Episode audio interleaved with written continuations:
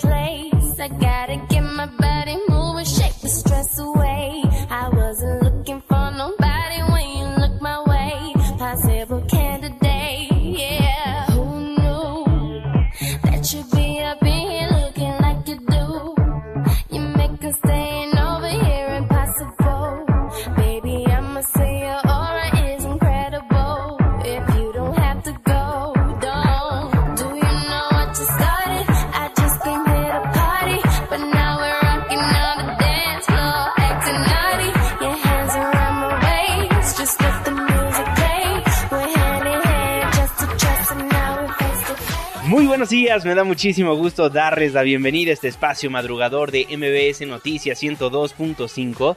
Gracias por acompañarnos antes del amanecer. Mi nombre es Juan Manuel Jiménez y como todos los días, como todas las mañanas, lo invito a que nos acompañe, a que nos sintonice hasta las 6 en punto para que desde muy temprano se informe de las noticias más relevantes de nuestro país en este espacio, en este programa que hacemos absolutamente todos, por lo cual lo invito a formar parte de la expresión en línea y nos deje saber lo que opina de lo que le presentamos a lo largo de estos 60 minutos de información. En Twitter e Instagram me encuentra como arroba Juanma Pregunta, Facebook Juan Manuel Jiménez o nos puede marcar a los teléfonos en cabina 5166 1025.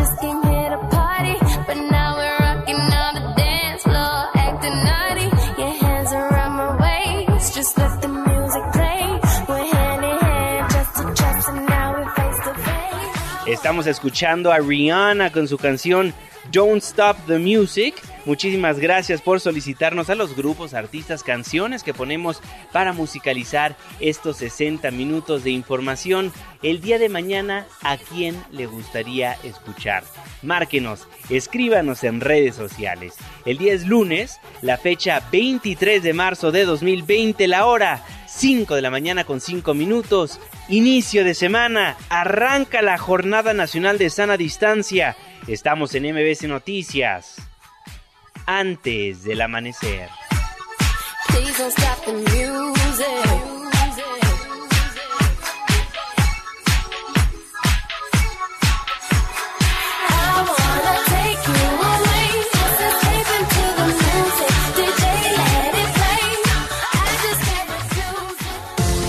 ¿De quién es el santo? Hoy 23 de marzo del 2020 felicitamos a Toribio, Fidel, Victoriano. Muchas felicidades. Clima. 5 de la mañana con 6 minutos. Marlene Sánchez. Hola Juanma, ¿cómo estás? Muy buen inicio de semana para ti nuestros amigos del auditorio. Les informo que un sistema de alta presión ocasionará ambiente cálido en Chiapas, Guerrero, Michoacán y Morelos. También se prevén altas temperaturas en el norte y occidente del país. En contraste, se esperan lluvias en Quintana Roo y Campeche. Para la Ciudad de México se pronostica cielo despejado a medio nublado y ambiente caluroso. Tendremos una temperatura máxima de 30 grados Celsius y una mínima de 14. Este fue el reporte del clima antes del amanecer. Muchísimas gracias Marlene y gracias a usted también por sintonizarnos antes del amanecer a través de la señal que sale de MBS Noticias 102.5. Saludo con gusto a todas las personas que nos ven y nos escuchan a través de nuestra página de internet mbsnoticias.com y por supuesto que le mandamos un caluroso abrazo a las personas que nos honran con su presencia a través de las distintas aplicaciones que hay en los teléfonos inteligentes. El reloj está marcando las 5 de la mañana con 7 minutos. Le voy a informar. Bueno, iniciamos este espacio informativo actualizando la información más relevante en cuanto al nuevo coronavirus, al COVID-19. Como todas las noches, a las 19 horas, nuestras autoridades sanitarias desde Palacio Nacional ofrecieron una conferencia de prensa donde en esta ocasión informaron que se registraron 65 casos nuevos de coronavirus, con lo que ya suman 316 casos en el país. Se analizan 793 casos sospechosos y 1.667 pruebas de COVID-19 han resultado negativas. Ana Lucía de la Garza Barroso, la directora de investigación operativa epidemiológica, indicó que tres de los infectados por coronavirus tienen menos de un año de edad. Ellos se encuentran en la Ciudad de México, Yucatán y Jalisco y fueron contagiados por un familiar y un adolescente de 11 años de Coahuila que viajó a Estados Unidos. Dijo que hasta el momento el 1% de los contagiados está grave y el 89% requiere atención ambulatoria, es decir, realizan el aislamiento en su domicilio y presentan pocos síntomas. Parte de la conferencia que se ofreció la noche de ayer. Tenemos un total de casos confirmados en nuestro país de 316. Tenemos 794 casos sospechosos reportados y un total de 1.667 total de casos negativos. Permanecemos con las dos defunciones que ya habían sido previamente reportadas. Es menor de un año. La precisión del detalle de los meses de edad no se cuenta en este momento con ella, pero así se está reportando por lo pronto en la, en la tabla. ¿Puede tratarse de un caso comunitario? Podría. ¿Puede encontrarse un vínculo internacional dado el antecedente que tiene de, esto? También podría. Por eso lo que se dice es, de este caso en particular, y lo dijo el gobierno de la Ciudad de México, de este caso en particular, no se pudo establecer un vínculo con alguna persona que haya viajado a otro país. No estamos en un estado de sitio, en donde los derechos de las personas se tengan que vulnerar. Al contrario, nosotros lo que queremos es el, el, control de esta epidemia con todo el respeto a los derechos humanos de las personas. Creemos que en México la gente es lo suficientemente responsable para poder mitigar esto. Nosotros tenemos que ser replicadores del mensaje. Ustedes tienen que ser replicadores del mensaje. Por su parte, el presidente Andrés Manuel López Obrador llamó a no adelantar vísperas y no caer en la trampa de la especulación sobre la emergencia sanitaria. Tenemos que continuar trabajando a pesar de la amenaza del coronavirus. Creo que haríamos mal si nos apanicamos, si nos detenemos y no hacemos nada. Tenemos un plan para enfrentar la epidemia que tiene etapas y no podemos adelantar vísperas porque si son etapas y en vez de aplicar medidas vinculadas a la primera etapa, nos brincamos hasta la tercera etapa, entonces nos vamos a desgastar. Nos afecta económicamente como país, nos afecta socialmente y nos afecta también en lo personal. Tenemos que, por eso, guardar la calma y esperar, estar atentos de la información de los médicos, de los científicos, de los especialistas, no caer en la trampa de la especulación de los rumores, de los que siembran miedo, los que se dedican al amarillismo. Tenemos que actuar con responsabilidad.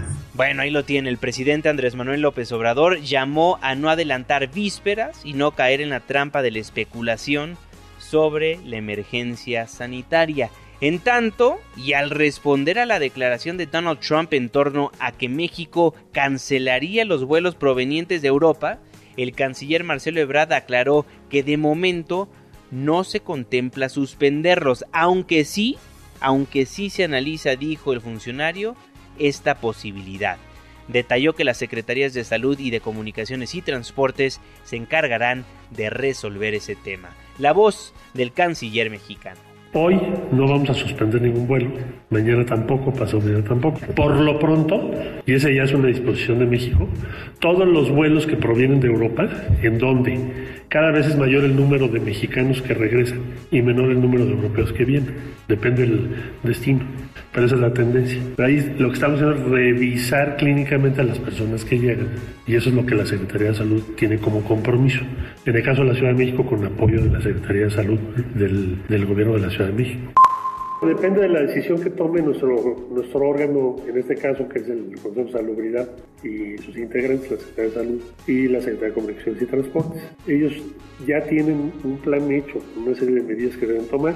Entonces yo esperaría que en los próximos días, no le puedo decir qué día, pero en los próximos días seguramente nos van a decir qué pasos debemos tomar respecto a los vuelos, restricciones de personas o filtros sanitarios adicionales. Oiga, y hablando de la Cancillería, la Secretaría de Relaciones Exteriores también anunció que ha logrado el retorno de 1.153 mexicanos que estaban varados en Argentina, Bolivia, Chile, Colombia, El Salvador, Ecuador, Guatemala, Honduras, Perú y Venezuela por el cierre de fronteras y restricciones a la movilidad aérea por la dispersión del coronavirus. El canciller Marcelo Ebrard señaló que van a continuar con estas operaciones en los próximos días porque Panamá y Colombia cerraron sus centros logísticos aeroportuarios. La voz del secretario Ebrard. Tenemos retornados a este momento 1.153 mexicanas y mexicanos. Los países Argentina fueron 88 personas, Bolivia 12, Chile 100 personas vía marítima, Colombia 23, El Salvador 24, Ecuador 13, Guatemala 140, Honduras 36, Perú con el mayor número 710 y Venezuela 7. No quiere decir que sean todos los que están en diferentes lugares.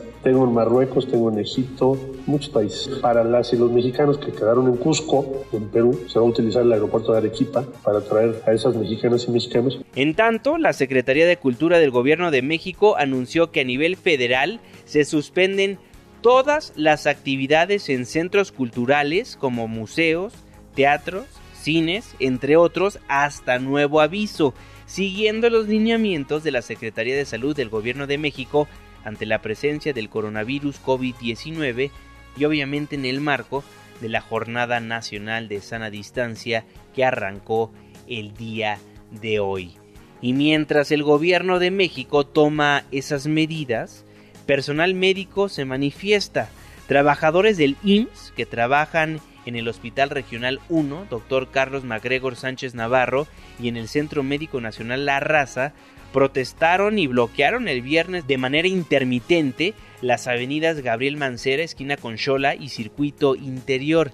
Demandan insumos para atender a los derechohabientes ante la pandemia de coronavirus y entre sus demandas está que no cuentan con material, que no les han distribuido los protocolos de seguridad ante el COVID-19 y que tampoco tienen el suficiente personal para atender esta emergencia.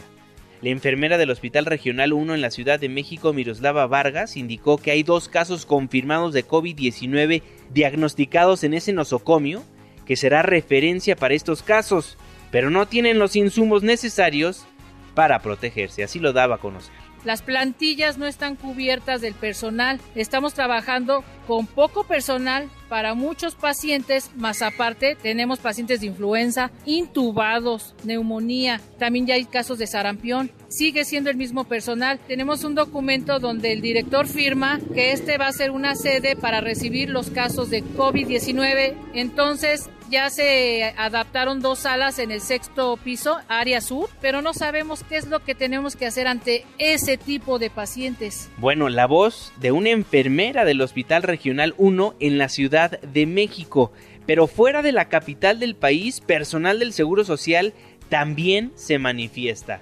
En Tabasco, trabajadores del IMSS protestaron también ante la falta de insumos para protegerse por el COVID-19. Víctor Esquivel, ¿cómo estás? Buenos días, Juanma. Ayer más de 60 enfermeras del Hospital General de Zona número 46 del Instituto Mexicano del Seguro Social en Villahermosa se manifestaron en protesta por la falta de insumos y material de protección para evitar posibles contagios de COVID-19. La enfermera del área de pediatría Paola Domínguez denunció que a pesar de que hay al menos cuatro de sus compañeras con problemas respiratorios y se ha solicitado el material de protección para todo el personal médico en varias ocasiones, estos no han sido eh, dotados del material básico para trabajar como cubrebocas, guantes, gogles y batas desechables. Por su parte, Gabriel López Pereira, director del citado hospital, reveló que son solamente dos trabajadores los que presentaban síntomas similares a los de COVID-19 y que fueron sometidos a las pruebas respectivas y están a la espera de los resultados.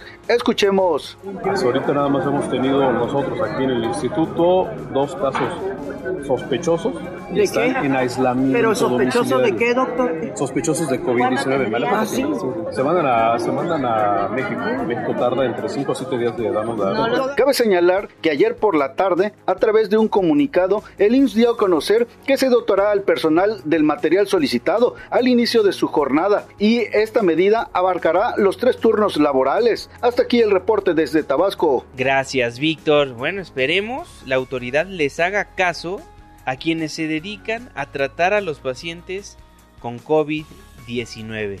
Oiga, y recuerde que a partir de este lunes arranca la Jornada Nacional de Sana Distancia, pero también a partir de este 23 de marzo habrá clases por televisión para alumnos de educación básica. Adrián Jiménez. Buen día, Juanma. Un saludo afectuoso para ti, el auditorio. Desde hoy hasta el próximo viernes 17 de abril, la Secretaría de Educación Pública, la SEP, pondrá en operación el programa Aprende en Casa por TV y en línea. En un comunicado, la dependencia indicó que el objetivo es que durante la ampliación del receso escolar por la contingencia sanitaria de COVID-19, los alumnos tengan una opción de aprendizaje. Precisó que para los niveles preescolar y primaria la transmisión será por el canal 11 Niñas y Niños en el 11.2 de televisión abierta de lunes a viernes en los siguientes horarios de 9 a 12 horas e inglés de 12 a 12.30 horas. Agregó que secundaria se transmitirá de lunes a viernes de 8 a las 11 horas y bachillerato de 11 a 13 horas, ambos con repetición por la tarde, de las 15 a las 20 horas a través del canal Ingenio TV, que se transmite por el canal 14.2 de televisión abierta. Asimismo, la Refirió que el Instituto Latinoamericano de la Comunicación Educativa transmitirá preescolar, primaria y secundaria a través del canal satelital internacional. De igual forma, puntualizó que estos contenidos, así como otros recursos educativos digitales para los distintos grados, estarán a disposición de la comunidad educativa en las plataformas www.aprende.edu.mx, www.telesecundaria secundaria.cep.gov.mx y www.librosdetexto.cep.gov.mx. Juan Auditorio es la información. Buenos días. Gracias Adrián. Ya hablamos de las medidas a nivel nacional, pero si le parece bien, hablemos en concreto de lo que va a suceder en la Ciudad de México. Ante la pandemia de coronavirus, la jefa de gobierno Claudia Sheinbaum anunció que a partir de esta semana quedan cerrados de forma obligatoria los museos, cines, gimnasios, eventos de iglesias, teatros zoológicos y los centros de desarrollo infantil y se cancelan los eventos públicos y privados donde se contemplen más de 50 personas. En conferencia de prensa conjunta con los 16 alcaldes de la ciudad, la doctora Sheinbaum adelantó que el martes anunciarán un sistema de apoyos económicos para las microempresas y pequeños negocios con el objetivo de darles viabilidad financiera ante esta jornada nacional de distanciamiento social. Quedan suspendidas temporalmente a partir del lunes 23 y por el momento hasta el 20 de abril museos, baños de vapor, gimnasios, reuniones en centros de culto, cines y teatros, bares, centros nocturnos, discotecas, salones de fiesta, deportivos, zoológicos, pilares, CENDIS y CADIS, eventos públicos y privados de más de 50 personas. Como lo anunció la SEP hace una semana, todos los centros educativos en todos los niveles quedan suspendidas las labores. Ayúdenos ustedes, no salgan de casa. Para las personas que tengan el menor síntoma de COVID-19 y las personas con las que hayan tenido contacto cercano en al menos los últimos cinco días, es mejor que se queden en sus casas para no contagiar y no saturar los centros de salud y hospitales. Manden un mensaje SMS con la palabra COVID-19 al 51515. Les vamos a responder y los vamos a atender. En coordinación con los institutos nacionales de salud, el IMSS, el ISTE y los hospitales de la Ciudad de México, Tenemos asignados y con equipamiento nueve hospitales y centros de salud para atender a los enfermos graves de COVID-19. No vamos a cerrar los centros comerciales ni mercados. No hagan compras de pánico. El pánico no ayuda. Lo que ayuda es la prevención, la paciencia, el apoyo mutuo y el informarse a través de las fuentes oficiales. Sé que estas medidas afectan la economía de muchas familias. Por ello, en unos días estaré presentando un plan económico integral que incluye el apoyo a las familias que más lo necesitan. Vamos juntos a salir adelante. Estoy segura quédate en casa. El reto es no contagiar y no contagiarse. Muchas gracias, seguiré informando. Importante resaltar que esta semana el gobierno capitalino anunciará un sistema de apoyos económicos para las microempresas y pequeños negocios con el objetivo de darles viabilidad financiera ante esta jornada nacional de distanciamiento social. Debido a que los negocios pequeños se verán, pues hay que decir la verdad, extremadamente afectados, el gobierno tiene que fomentar algún programa para poder ayudar a que estos negocios no truenen. En la alcaldía Coajimalpa, por ejemplo, crearon un programa llamado Hasta tu casa. Adrián Rubalcaba, alcalde de Coajimalpa, un gusto saludarlo. Mi querido Juan Manuel, gracias por permitirme estar contigo y con tu hermoso auditorio. Hasta tu casa. ¿De qué ve el programa, alcalde? Hemos estado viendo, pues obviamente, cómo ha venido creciendo esta crisis. Se vislumbra claramente que va a haber una afectación mayor en próximas fechas. Como tú bien lo decías, la jefa de gobierno informó apenas este, las nuevas medidas que se están tomando, medidas que hemos tenido que platicar con ella y todos los alcaldes y entendido la magnitud de la problemática la intención no es en este momento asustar a la población, pero sí concientizar en decirles que hay una afectación, una afectación muy grave, en donde pues obviamente lo que estamos buscando es que no se contagie la población, sobre todo de manera espontánea y de manera este, de una sola manera.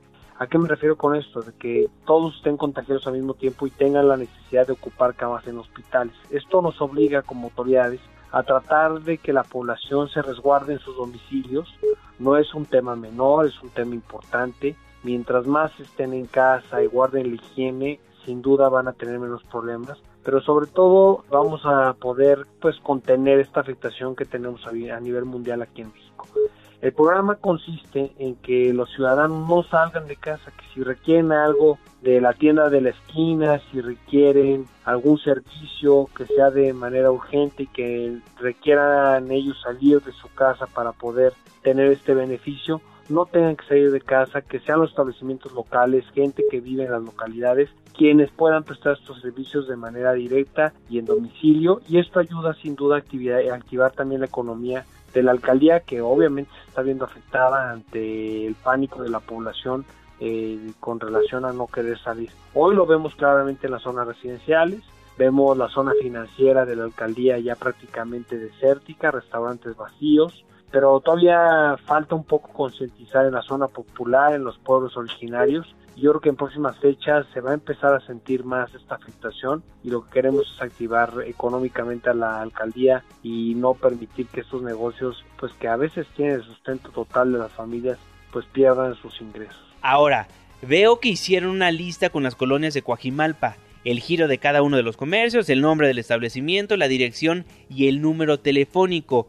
Ustedes como alcaldía, aparte de realizar esto, ¿se encargarán de la distribución de los alimentos, de los víveres? ¿O cuál será el proceso, alcalde? Nosotros lo que hicimos fue levantar un censo planteándole esta necesidad a los comerciantes. Muchos inclusive no entendían por qué la medida, toda vez que todavía no llega la contingencia como visualizamos que se va a dar en la alcaldía de Coajimalpa.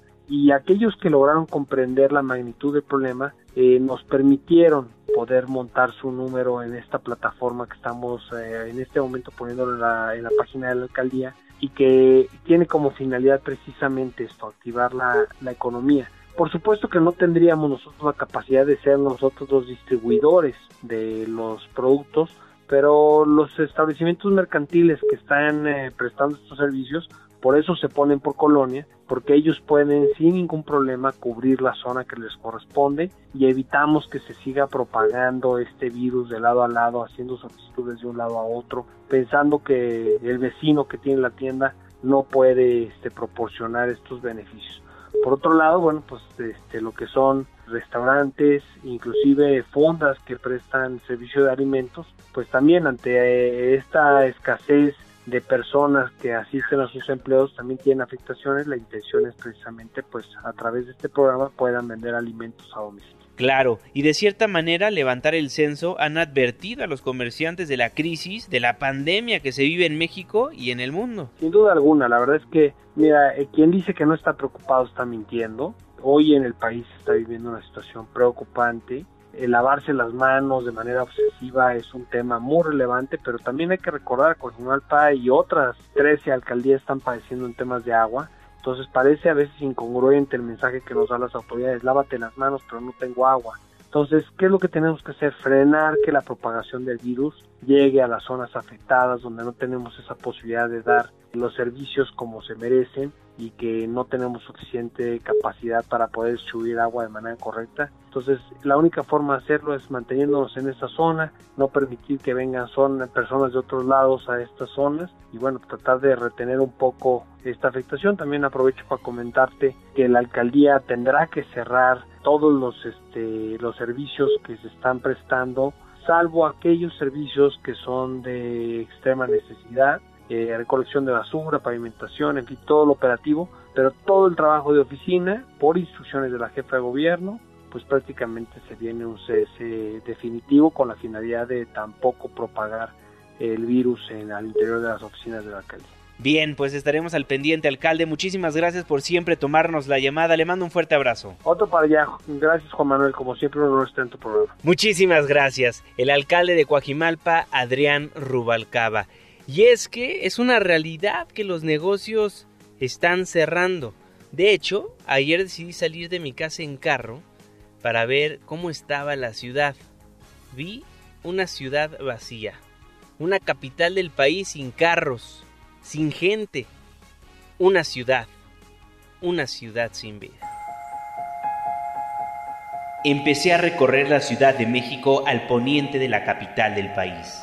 Llegué a la zona de Santa Fe, Pasé por el muy popular centro comercial. El estacionamiento, que normalmente para el mediodía ya estaría lleno, lucía vacío. Había carros, pero eran muy pocos. Continué mi recorrido bajando a la supervía, esta arteria vial que conecta el poniente con el sur de la ciudad. En la colonia Olivar de los Padres había varios puestos de comida abiertos, pero no tenían clientes. Los dueños de los puestos y los empleados se veían aburridos esperaban a la clientela. Quienes sí se encontraban en la calle tenían cubrebocas. Varios negocios donde normalmente se verían a ciudadanos comprando o comiendo tenían sus cortinas cerradas. Bajé a Periférico y me dirigí a la popular colonia Polanco en la Miguel Hidalgo. En el trayecto no vi un gran número de vehículos. Llegué a la glamurosa calle de Presidente Mazarik. Sobre esta se encuentran boutiques de renombre de la ciudad, tiendas de lujo, además de muchos de los más prestigiosos y caros restaurantes del país, encontré una calle vacía. Restaurantes vacíos, otros de planos cerrados. El Parque Lincoln, donde normalmente decenas de personas llevan a sus perros a pasear, no tenía muchos amigos de cuatro patas disfrutando del día caluroso.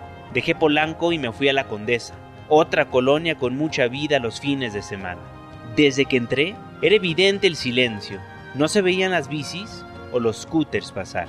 Había más negocios abiertos a comparación de Polanco, pero no eran muchos y la gente se podía contar fácilmente.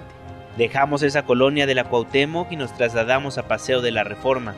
El Ángel y la Diana fueron testigos de los pocos vehículos transitar. El cielo despejado del Valle de México presenció el inicio de una ciudad vacía una sociedad consciente que para evitar la propagación de un virus se guardó en casa. Juan Manuel Jiménez, MBS Noticias. Si eso lo presenciamos el fin de semana, antes de las restricciones, ahora veremos una ciudad desértica. Esperemos el gobierno capitalino pueda ayudar a los comerciantes que viven al día, porque las otras víctimas del coronavirus son los pequeños negocios. Una nota de Citlali Science.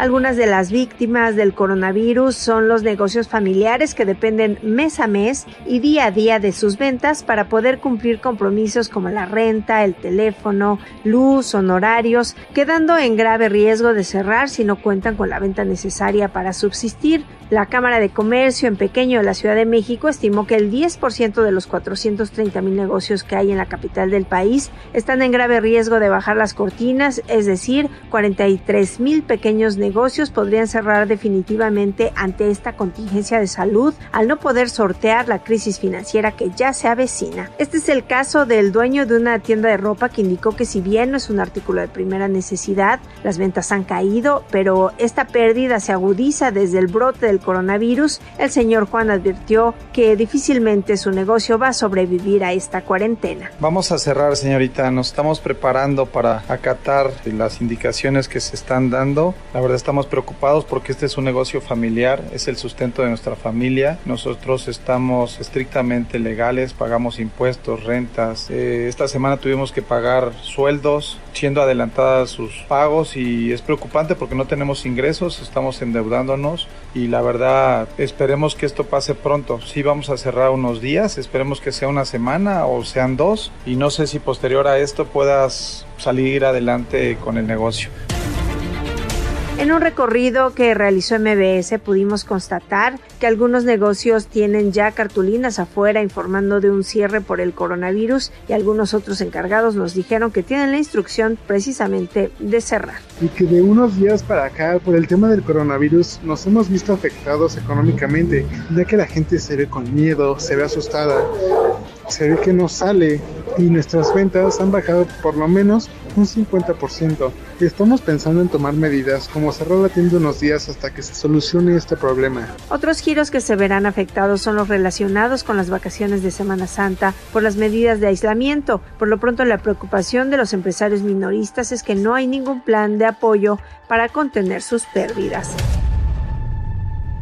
Gracias, Itlali. En tanto, el presidente del Consejo Coordinador Empresarial, Carlos Salazar, aseguró que frente a la crisis por la pandemia del coronavirus, es necesario que el presidente López Obrador actúe a la altura de las circunstancias y garantice la permanencia de las fuentes de trabajo y la marcha de la economía, debido a que las consecuencias de la contingencia sanitaria son enormemente graves dio a conocer que a más tardar el próximo miércoles el jefe de la oficina de la presidencia, Alfonso Romo, podría dar respuesta a su propuesta de 10 puntos para otorgar recursos inmediatos a las empresas que les permitan conservar empleos, pero dejó muy en claro el presidente del CCE que no están pidiendo subsidios. No está pidiendo el sector empresarial subsidios a las empresas. Estamos eh, adelantándonos a un problema que es nacional. Es cómo salvaguardar y conservar nuestros empleos. Es cómo salvaguardar y cuidar a nuestros trabajadores. Al mismo tiempo,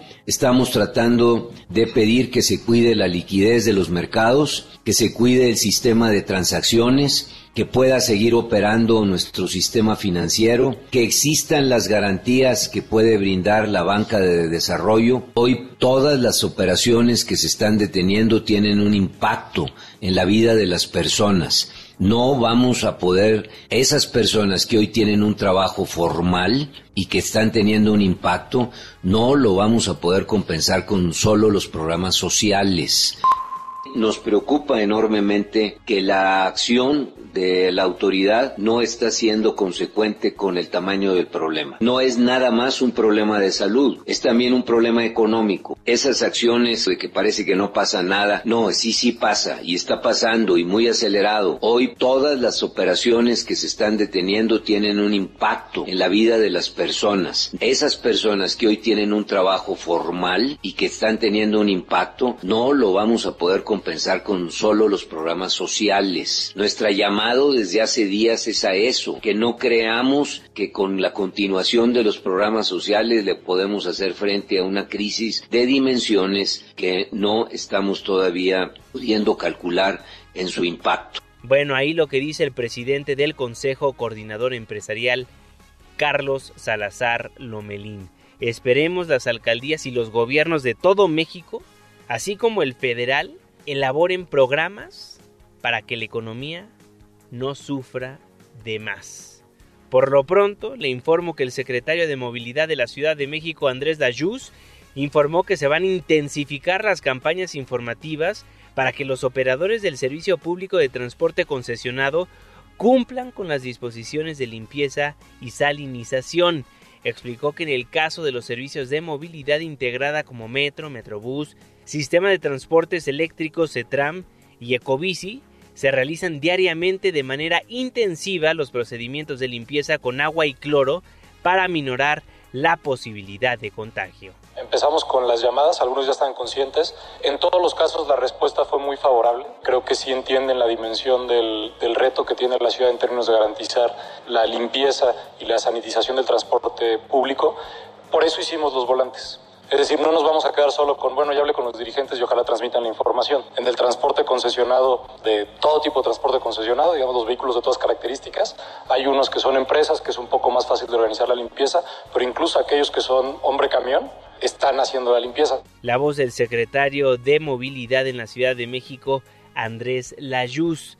Y ante la emergencia sanitaria por COVID-19, de este lunes 23 de marzo al 19 de abril, se suspenderá la realización de trámites en general, así como la atención al público en ventanillas de todas las dependencias del gobierno capitalino y en las 16 alcaldías de la Ciudad de México. A la par, también se van a suspender todos los términos y plazos de actuaciones y diligencias de procesos administrativos. Así lo anunció Lucelena González, la secretaria de Administración y Finanzas. En caso del impuesto sobre tenencia y uso de vehículos, cuyo vencimiento para la obtención del subsidio es por publicación el 31 de marzo de 2020, se otorga una ampliación para la obtención de esta condonación hasta el 30 de abril también. No obstante, se informa que todos los medios de pagos electrónicos implementados por la Secretaría de Finanzas se, se encuentran habilitados no se están suspendiendo los pagos, se están postergando. Por lo tanto, esperemos que el impacto sea mínimo, porque no es que estemos ni condonando ni, ni, quitando pagos. Simplemente es como si decretáramos un fin de semana muy largo, se decretan días inhábiles y por lo tanto lo que tenías de término lo puedes pagar hasta el 30 de abril. Entonces esperemos que el impacto económico en ingresos sea mínimo, o sea, no se presente la voz de la secretaria de Administración y Finanzas de la capital del país. Oiga, por cierto, este viernes autoridades capitalinas del Estado de México y federales se reunieron para instalar un comité metropolitano de salud que va a sesionar diariamente. El objetivo es delinear las acciones a seguir durante la contingencia sanitaria por el coronavirus y que las autoridades de los tres niveles de gobierno informen de manera oportuna a la población de la zona metropolitana del Valle de México. En el encuentro participaron la jefa de gobierno Claudia Sheinbaum, el gobernador del Estado de México Alfredo del Mazo Maza y el subsecretario de Prevención y Promoción de la Salud Hugo López Gatel. Y entre lo que tendrán que analizar en estas mesas de trabajo está el tema de la inseguridad, porque pese a esta emergencia sanitaria, la delincuencia no se detiene. En el Valle de México, la Unión de Tepito sigue con su cobro de derecho de piso. Una nota de Juan Carlos Alarcón. Gracias Juanma, buenos días. Integrantes de la Unión Tepito advirtieron a comerciantes del centro histórico y del barrio Bravo que a pesar de la emergencia sanitaria por el COVID-19 seguirán cobrando el derecho de piso, trabajen o no. Algunos afectados explicaron que a inicios de semana el grupo delincuencial advirtió a locatarios de tiendas y mercados, así como a vendedores del espacio público en el centro, La Roma, Juárez, Morelos, Peralvillo y Merced, que las cuotas deberán pagarse oportunamente. Nos han dicho ahorita los de la Unión de Tepito que pese a lo que haya o no haya lo del coronavirus, nosotros tenemos que entrarle con la cuota. Ahora nosotros también tenemos que estarnos hasta cuidando de lo que viene siendo la, la policía y el gobierno. Nos tratan hasta peor que los delincuentes. Si también nosotros no, no realizamos los pagos de cuota, también nos hacen los secuestros. Ya varios comerciantes nos han dicho, han pasado a cobrarles y tener que pagar una cuota donde nosotros nos vemos perjudicados, pese a que no tenemos, ahorita que no vamos a tener trabajo. La vertiginosa propagación del COVID-19 generó además el desplome de ventas de productos provenientes de China, lo que ha generado enormes pérdidas a la organización criminal La Unión Tepito. De acuerdo con investigaciones del Gabinete de Seguridad, este grupo importa de la nación asiática ropa moderna apócrifa de reconocidas marcas, bolsos para dama, calzado deportivo, artículos para mujer y caballero, así como aparatos electrónicos. La pandemia generó enormes pérdidas económicas a la organización delictiva, por lo que intensificó el cobro de derecho de piso con grupos de adolescentes y mujeres para evitar sospecha de las autoridades en la zona. Uno de los cabecillas más visibles es Alberto Fuentes Castro, alias el Elvis, aspirante a dirigir la organización criminal tras la captura y encarcelamiento de Óscar Flores Luna y Lunares. Dicho individuo, según los eh, dos denunciantes, exige importantes cantidades de dinero a todos los involucrados en la actividad comercial e incluso se le señala como causante de incendios en varios mercados de la alcaldía Cuauhtémoc y Venustiano Carranza.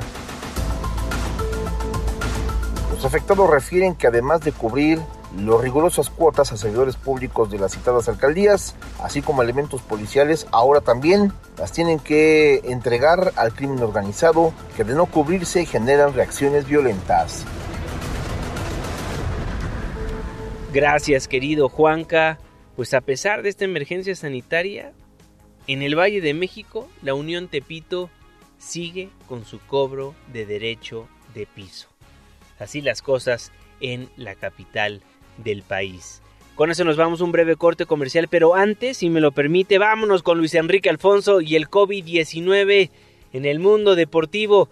Mucho que contar, querido Jeque. Así es, mi querido Juanma, mucha información sobre el COVID-19 el eh, fin de semana en temas deportivos. Resulta de que ayer el Comité Olímpico Internacional, Juanma, anunció que ante el panorama mundial por el coronavirus está analizando ya varios escenarios para la celebración de estos Juegos Olímpicos de Tokio y se dieron un plazo de cuatro semanas para determinar si entre esos escenarios está el de aplazarlos. Lo que sí dejaron en claro que por el momento cancelarlos no está en los planes. Thomas Bach, el presidente del COI, afirmó en este comunicado que las vidas humanas tienen prioridad sobre todo, e incluida la organización de los Juegos. El COI quiere ser parte de la solución, pero ya, ya, ya la ventana, Juanma. Hace algunos días tajantemente, incluso llegaban a, siquiera tener esta idea, ¿no? Ahora sí lo están dando quizá como una alternativa. Y es que todo inició el viernes, Juanma, cuando el Comité Olímpico de Eslovenia, que fue la primera en solicitar de manera formal la cancelación de los Juegos de Tokio, después entraron los comités olímpicos de Noruega, de Brasil, la Federación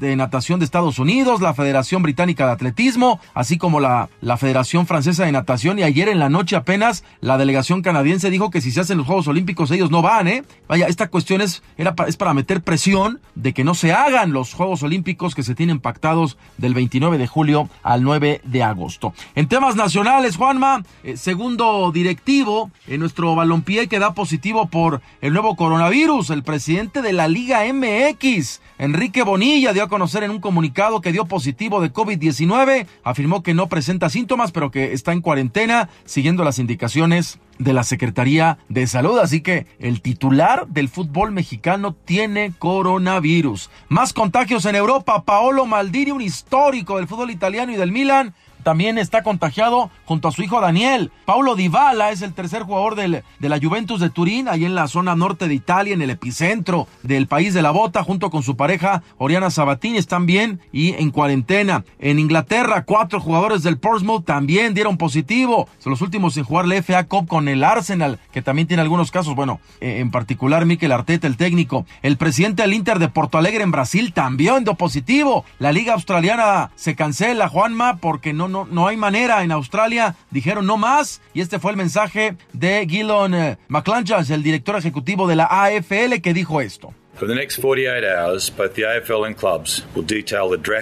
En las siguientes 48 horas, la AFL y los clubes detallarán las drásticas e inmediatas acciones para reducir costos. La Liga de Fútbol Australiana enfrenta la mayor crisis financiera de nuestra historia. Eso es lo que dijo el director de esta, de esta liga, el director ejecutivo. A los 76 años de edad falleció el expresidente del Real Madrid, Juanma Lorenzo Sanz, de coronavirus. Digamos que el parte médico es a causa de una insuficiencia respiratoria y fracaso renal por infección grave de coronavirus. Hace cinco días había sido internado en eh, un hospital allá en Madrid por contraer el COVID-19. Y Rafael Nadal mandó este mensaje porque España, pues sabemos que está pasando momentos complicados. En general hay ciudades que están prácticamente por orden del gobierno metidos en sus casas. Esto dijo. Confiemos que estos momentos difíciles salgan adelante y que sea lo más pronto posible. Por último, también hay cosas positivas en estos momentos tan complicados. Creo que estamos demostrando ser un pueblo unido. Bueno, Juan, ahí está entonces lo que pasa en, en, México, el mundo con el, el, nuevo coronavirus. Más adelante platicamos en cuestiones deportivas al 100%, que créanme, no, no hay mucho, ¿eh? No hay mucho ya. No hay mucho, querido jeque, pero lo que hay nos lo tendrás más adelante. Nos vamos a un breve corte comercial, nos vamos a la pausa. Twitter e Instagram, arroba Juanma Pregunta. Facebook, Juan Manuel Jiménez. Y los teléfonos en cabina, 5166-1025. Nos vamos escuchando a Rihanna con Umbrella. Le tenemos el reporte vial, la pausa. Y ya volvemos.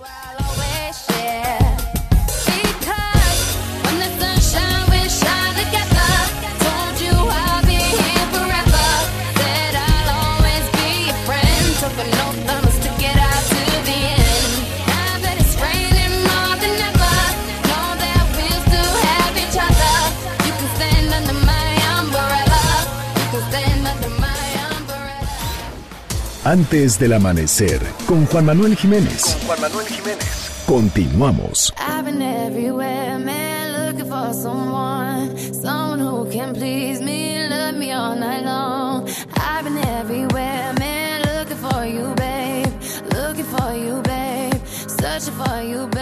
Estamos de vuelta en MBS Noticias. Gracias por madrugar con nosotros. Yo soy Juan Manuel Jiménez y me da un enorme gusto nuevamente darle la bienvenida a este espacio del 102.5. Le recuerdo que nos escuchamos de las 5 hasta las 6 de la mañana de lunes a viernes.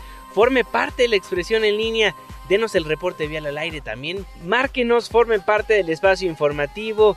Denos a conocer cuáles son los problemas de su colonia, de su barrio, de su ciudad. Los teléfonos en cabina 5166-1025 o si lo prefiere, escríbanos a nuestras plataformas digitales, Twitter, Facebook, Instagram. En todos lados me encuentra como arroba Juanma Pregunta. Rihanna, where have you been?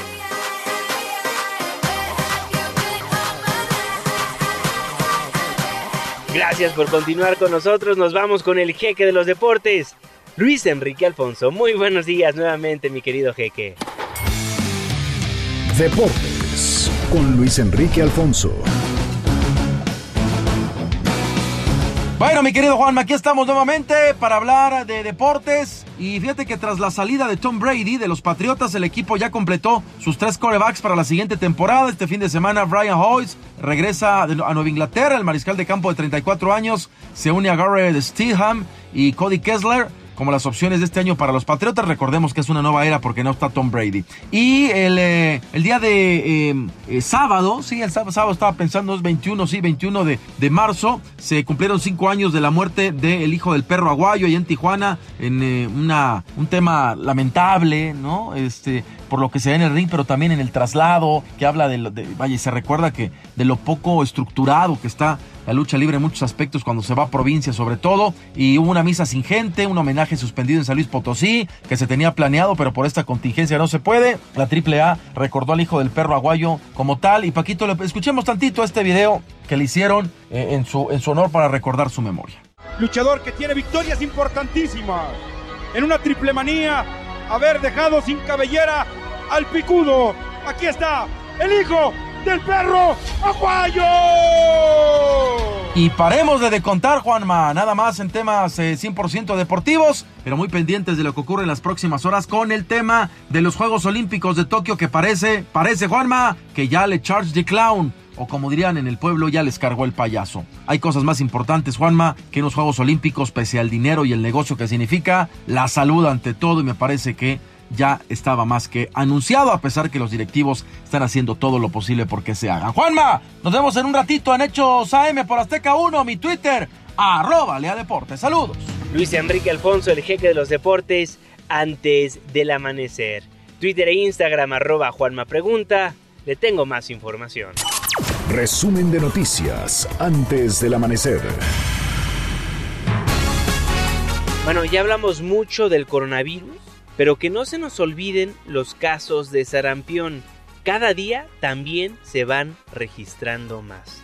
Ernestina Álvarez. Juanma, buenos días para ti, para el auditorio. Te informo que la secretaria de Salud de la Ciudad de México, Liva López, indicó que de los 47 casos de sarampión que se han detectado, solo 5 están activos y hay 3 más en el Estado de México, por lo que continúan con las labores para acercar y bloquear los contagios por esta enfermedad. Escuchemos. En realidad eh, estamos bloqueando la, la dispersión de, del sarampión. Hay cercos sanitarios, está la vacunación intensificándose, buscando casa por casa en estos cercos sanitarios a las personas y estamos hablando de un brote, digamos que empezó en un sitio muy particular y que a partir de ahí hemos ido cercando los posibles contagios y contactos. Sí tenemos un problema de, solo son cinco personas que tienen ahorita sintomatología. En conferencia de prensa afirmó que se tienen vacunas suficientes contra el sarampión, por lo que están invitando a quienes no tienen completo su esquema a que acudan a su unidad médico familiar o a su centro de salud, porque dijo que el sarampión es una enfermedad muy contagiosa. Recordarte que la Dirección General de Epidemiología de la Secretaría de Salud reportó 49 casos de sarampión, 43 en la Ciudad de México y 3 más en el Estado de México. Hasta aquí el reporte. Gracias, Tina. Y en los números, el Banco de México redujo en 50 puntos base el objetivo para la tasa de interés interbancaria. Citlali Sainz. Hola Juanma, buenos días a ti también a nuestros amigos del auditorio ante la compleja situación que enfrenta el país. La Junta de Gobierno del Banco de México adelantó su decisión de política monetaria que estaba prevista para el 26 de marzo. Determinó el viernes reducir en 50 puntos base el objetivo para la tasa de interés interbancaria un día a un nivel de 6.5%, así como adoptar otras medidas para proveer liquidez y mejorar el funcionamiento de los mercados financieros nacionales. En su reporte señaló que considerando los riesgos para la inflación, la actividad económica y los mercados financieros derivados de la pandemia del COVID-19, se plantean retos importantes para la política monetaria y para la economía en general. Agregó que ante las afectaciones previstas con la presencia de todos sus miembros, la Junta de Gobierno determinó por mayoría reducir en 50 puntos base el objetivo de la tasa de interés interbancaria a un día al nivel de 6.5%, aunque hubo un miembro que votó por disminuir este objetivo a un nivel de 6.75%. Finalmente se informó que la Junta de Gobierno tomará las acciones que se requieran con base en la información adicional, de tal manera que la tasa de referencia sea congruente con la convergencia ordenada y sostenida de la inflación general a la meta del Banco de México en el plazo en el que opera la política monetaria, por lo que busca preservar y fortalecer los fundamentos macroeconómicos y adoptar las acciones necesarias tanto en el ámbito monetario como fiscal y contribuir a un mejor ajuste de los mercados financieros nacionales y de la economía en su conjunto. Juan es mi reporte, buenos días. Gracias, Itlali. Y el resto de la semana, ¿cómo pinta? Eduardo Torreblanca. La agenda financiera con Eduardo Torreblanca. ¿Qué tal, Juanma? ¿Cómo estás? Muy buenos días. Buen inicio de semana. En lo que cabe, por supuesto.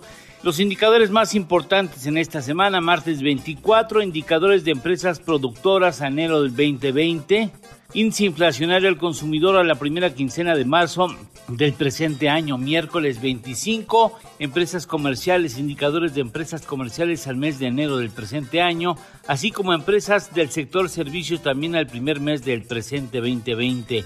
Jueves 26, IGAE, Índice Global de Actividad Económica al mes de enero. Es posible que conozcamos que la, que la economía comenzaba a estabilizarse en enero del 2020. Ocupación y empleo al mes de febrero de este año. Y viernes 27, indicadores de vehículos de motor en circulación al primer mes del presente año y balanza comercial al mes de febrero del, del, presente año 2020.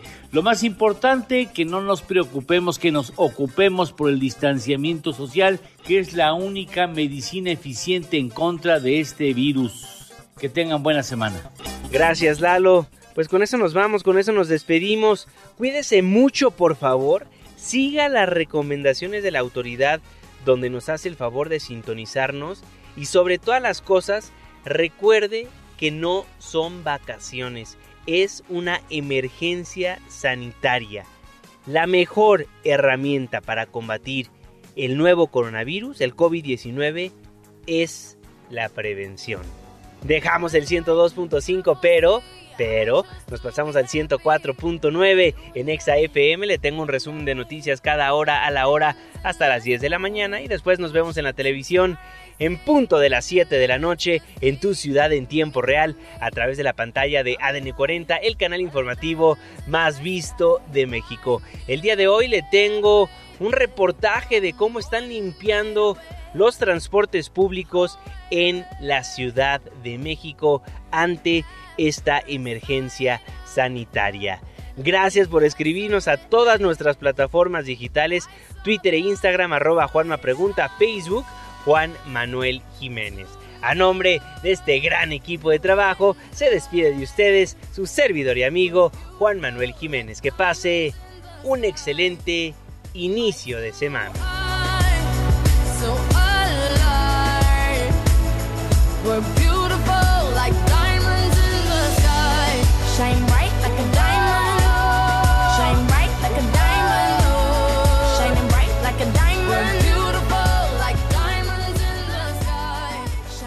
Ya casi sale el sol. Nos escuchamos mañana en punto de las 5, antes del amanecer.